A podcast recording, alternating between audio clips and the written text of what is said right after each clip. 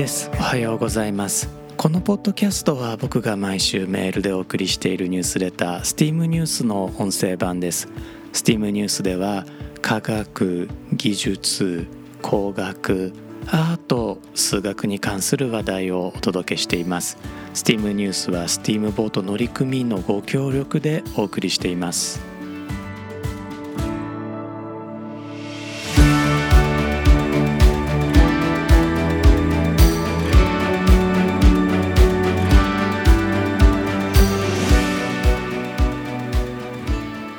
改めまして1です。このエピソードは2022年7月21日に収録しています。今回のエピソードでは情報の単位ビットについてお届けします。今回も25分間お楽しみください。コインを投げると2分の1の確率で表か裏が出ます。じゃんけんの普及していない文化圏では試合の先行後攻を決めるのにコイントスがよく用いられています。また Google でコイントスを検索すると確率2分の1で表か裏かを教えてくれます。是非ね、えー、試してみてください。このように起こる確率が2分の1の現象が起こったことを知ることを情報科学者は1シャノンの情報を手に入れると言います。単位名のシャノンはアメリカの数学者クロード・シャノンの名前から来ています。またシャノンで測られる情報の量のことを情報量と呼びます。例えば年間降水日数が1年の2分の1程度で推移している石川県では「明日雨が降るの?」という質問に対する「はい」の回答は1シャノンの情報量を持つことになります一方エジプトのギザでは1年のうち1%程度しか雨が降りませんそこでギザでは「明日雨が降るの?」という質問に対する「はい」の回答は石川県での回答よりもずっとずっと多くの情報量を持つことになりますちなみにギザで雨が降るかどうかは計算するとおよそ7シャノンぐらいの情報量になりますこの情報量の大きさをどのように決めたらよいかを考え出したのがクロード・シャノンでした。彼は何かが起こる確率の対数ログこそが情報量だとしたのです。対数をとてもとてもとてもとても大雑把に説明するとある数値が何桁あるのかを示す量です。はい。言ってしまいました。もう専門家の先生の方数学の先生の方もう本当にごめんなさい。もっと上手な説明が思いつかなかったんです。でもうこの無理くりな説明で続けさせてください。例えば1万。10000これは1の後に0が4個ついていますから数学的には10の4乗とも書けます。そこで1万の桁数を知りたい時はログ1万イコール4という関係を使います。このログという記号が対数を表すんですね。繰り返しますが1万は10の4乗とも書けるのでログ10の4乗イコール4となります。実際10の肩の数字これ今4乗だったので10の肩に4って書いてあったんですがこの肩の数字を下ろすのがログつまり対数だと思ってもらっても結構です。クロード・シャノンは受信法の桁数ではなく二進法で測った数値の桁数を求めました。この場合数学者もめったに使わない記号なのですが LB という記号を使います。例えば8は 2×2×2 つまり2の3乗なので LB8 あるいは LB2 の3乗で答えは3となります。このようにして確率8分の1の事象が起こると知らされた時あなたは3シャノンの情報をもらったことになるんです。ギザで明日雨が降るチャンスは128分の1すなわち2の7乗分の1ぐらいだったので7シャノンの情報だったわけですね。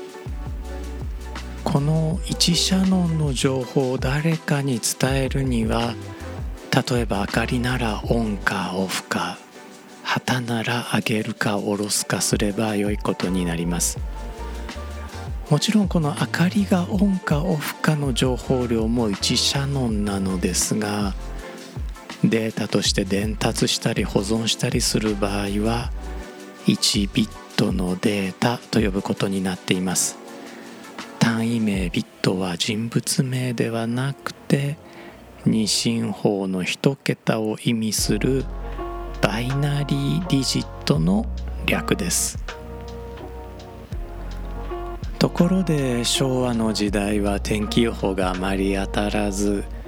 下駄占いの方が当たるとさえ言われたことがあります。下駄占いというのは下駄を投げて、えー、表面が出れば晴れ裏面が出れば雨という、まあ、遊びですね。この占いといえば当たるも八卦当たらぬも八卦まあ天気予報もそんな風に言われた時代があったわけですね。この八卦はもちろん中国の駅から来ています。駅には8個の毛があります。また8個の毛を2つ組み合わせた合計64の毛。こちらは自然界と人間界の全てを象徴するとも言われています。毛には陰と陽の2つがあります。陰は短い棒が2本。要は長い棒が1本で書かれています。なんだかモールス符号みたいですよね。メールでお届けしているニュースレターではこの「K」の例を本文の中でご紹介しています。実はですねこの駅で使われる「系の文字、まあ、文字と呼ぶべきなのか記号なんでしょうがこれあのコンピューターで表示される文字として登録されています。なので皆さんもま僕がお送りしているニュースレターからコピーペーストして自分のメールとかに貼り付けたりもできるわけですね。是非あのメールの方で試してみてください。毛をもし占いに使ったとすると陰陽は2分の1ずつの確率で出ますから1つの毛が1ビットのデータに相当します。毛を3本まとめた8毛は3ビットのデータということになりますね。実際2の3乗は8なので8毛の8と一致します。この毛こそが人類が初めて発明したビットのようなんです。毛をまとめた中国古代の書「易経」は周王朝の時代に成立したと言われていて式にも記載されています。周王朝は紀元前11世紀から紀元前3世紀頃の王朝ですから相当な歴史を持っていると言えますね。ヨーロッパに二進法の考え方が生まれるのは16世紀イギリスの哲学者フランシス・ベーコンが考案したベーコンの暗号が最初と考えられています。最も毛のように神羅万象を表現できるのではないかと考えたのは17世紀ドイツの哲学者数学者ゴットフリート・ライプニッツでした。ライプニッツは中国の液鏡を手に入れておりここから二進法を編み出しました。彼は二進法のまま足し算や掛け算ができることを発見していたようです。我々は3たす4イコール7という計算をいともたやすく受け入れます。これを二進法で表現してみましょう。3は二進法では11と書きます。11ではなくこれが二進法の3なんですね。4は二進法で100と書きます。これも100ではなく二進法の4なんです。そして11たす100イコール111という式が計算できます。このイコールの右側の111は我々の7に相当します。もしもしも古代中国人たちが計で計算できることに気づいていたら同じ計算を八家のうちの孫という家と真という家を使って孫プラス真と書いたと思うんですね。答えは剣という家になります。こちらはニュースレターで読んでいただくと一目瞭然なんですが損は陰陽陽真は陽陰陰。そして答えの剣は陽陽陽という剣になります。このようにライプニッツはビットを使って我々の受信法と同じように計算ができることを示しました。一方19世紀イギリスの数学者ジョージ・ブールは二進法とよく似た。しかし根本的に異なるある算術規則を考え出しました。ブールはこの世に真と義正しいものと正しくないものの2つしかない世界を考えその両者の組み合わせ方もまた2種類しかない場合どんな規則が作り出されるかを検討しました。組み合わせは「かつ」を意味する「アンド」と「または」を意味する「オア」です。例えばこの規則として「真かつ真」は「真」とします。具体例を考えると例えば猫は可愛い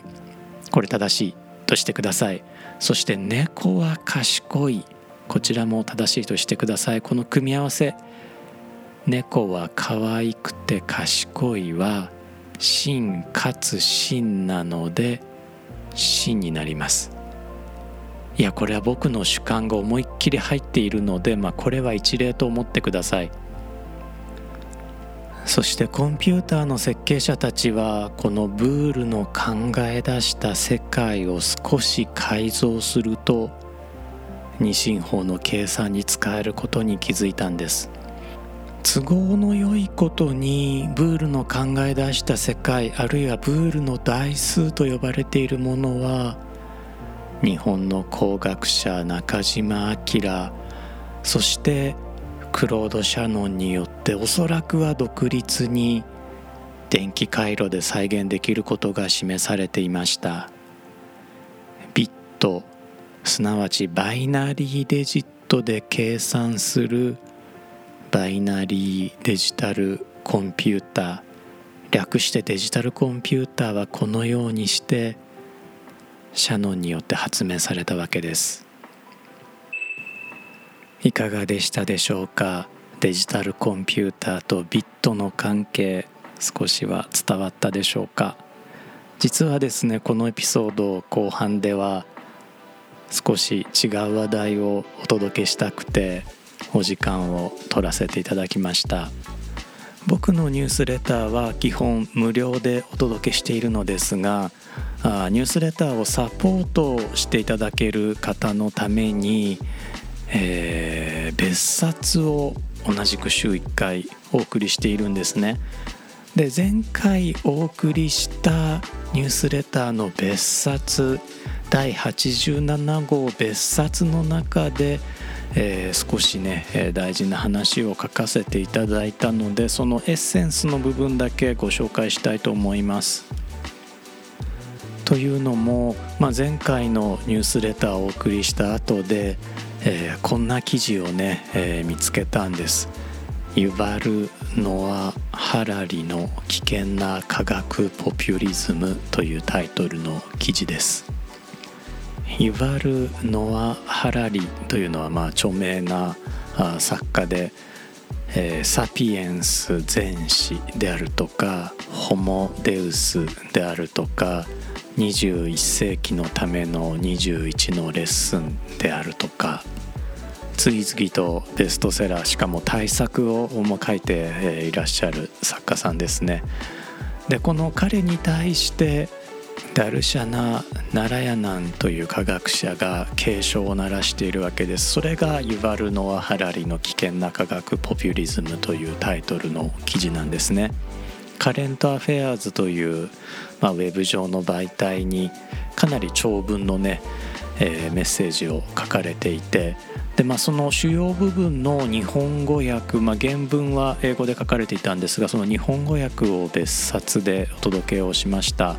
そこからまあさらに、えー、大事な部分だけ抜き出して音声でもお届けしようと思います。メッセージはこう始まっています。このベストセラー作家つまりユバルノア・ハラリは才能あるストーリーテラーであり人気のある講演者である。しかし彼はセンセーショナリズムのために科学を犠牲にし彼の作品には間違いが多い。そしてですねこのあと長く続く文章の中で彼の著作特に「サピエンス全史」について、まあ、ここが間違ってるよとかあここがおかしいよということを事細かに説明を加えていてですね、えー、そして、えー、この本文の中ほどで決定的な一文もう一撃を書いています。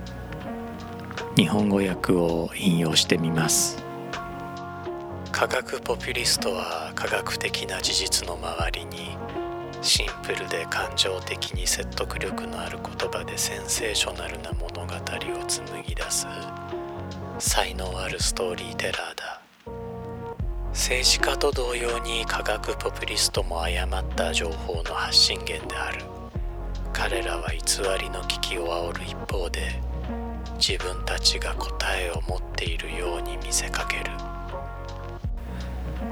なかなか強力な一発ですね。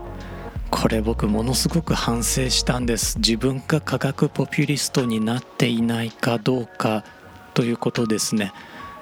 僕自身がメールでお送りしているニュースレター STEAM ニュースであったりこのポッドキャスト STEAM.fm で皆様にお伝えしていることそれは科学にまつわるさまざ、まな物語なんですがひょっとしたら美味しくて消化しやすいところだけをチェリーピックして皆様にお届けしていたんじゃないかというようなことを反省したんです。というわけで、まあ、少しねお時間頂戴するかもしれませんが、まあ、STEAM ニュース、えー、過去88回お届けしているんですが全てねもう一度目を通して、まあ、あまりにも科学ポピュリズムに陥っていないかどうか確認をねしていきたいと思っています。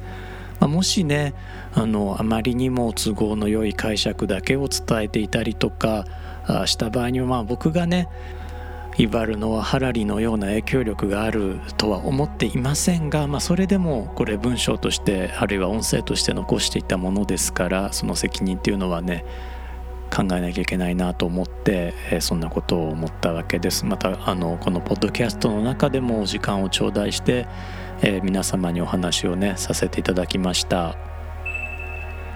というわけでですね最後は本当に余談で終わろうと思いますあの本当に余談です。僕ねあのご飯と仕事を別にする主義だったんですが、まあ、ついに忙しすぎてサンドイッチを食べながらキーボード叩く日々を迎えてしまいました。僕はあの左手人差し指をね、えー、切ってしまうという事故の後ですね。一時期真剣にあの片手でキーボード叩く練習をしていたので、まあ、今回も役に立ったんですが、まあ、あんまり嬉しくない活用方法でしたね。でサンドイッチといえば、まあ、その語源となったイギリスの第4代サンドイッチ伯爵えー、ジョン・モンタギューという方なんですが、えー、彼がそのカード賭博をしながらご飯が食べられるようにということでサンドイッチを考案したというふうに、まあ、都市伝説が残されているんですがどうもこれは正しくないようで後世の作り話のようでサンドウィッチ伯爵は海軍政治そしてまあ音楽の方の芸術で大忙しだったようなんですね、まあ、おそらく執務中にサンドイッチを食べたのだろうというふうに電気作家の NAM ロジャーという方が言われています、えー、ちなみにサンドイッチ伯爵以前からサンドイッチはあったそうです。でこれすごく面白いこと発見したんですけれどもこの第4代サンドウィッチ伯爵の直系の子孫の第11代サンドウィッチ伯爵ジョン・エドワード・ホリスター・モンタギューがアメリカでなんとですねサンドウィッチ伯爵というサンドイッチチェーン店を始めているんです。えー、と英語名 R・ オブ・サンドウィッチ USA というね、えー、名前なんですけれども働き者の家系ですよねなんてことをね思い出しました。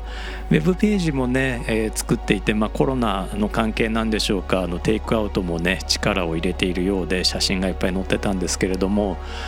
どれもね美味しそうでした。メールでお送りしているニュースレターではですね思わずですねサンドイッチの写真まで載せてしまっています。あの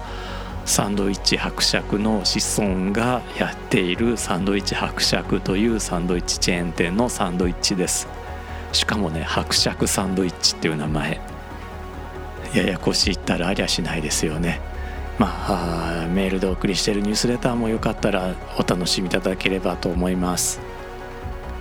えー、このポッドキャストもですねついにあの毎月10日アップルがね、えー、キャンペーンを行っている毎月10日の科学系ポッドキャストの日にフィーチャーしていただきましてこれ本当ね皆さんが聞いてくださっているおかげなんですね。アップルのポッドキャストランキングの自然科学部門でもまたトップ10に返り咲いてですねこれも本当聞いてくださってる皆様のおかげなのでえー、改めてお礼を申し上げます。本当にありがとうございます。ニュースレターの方ではまたおすすめ書籍おすすめ TED Talk もご紹介していますので、えー、チェックしてみてください。おすすめ書籍では、まあ、このエピソードの中にあったベーコンの暗号を題材にした推理小説なんかをね、えー、ご紹介しています。というわけで素敵な一日を皆様もお過ごしください。steam.fm の1でした。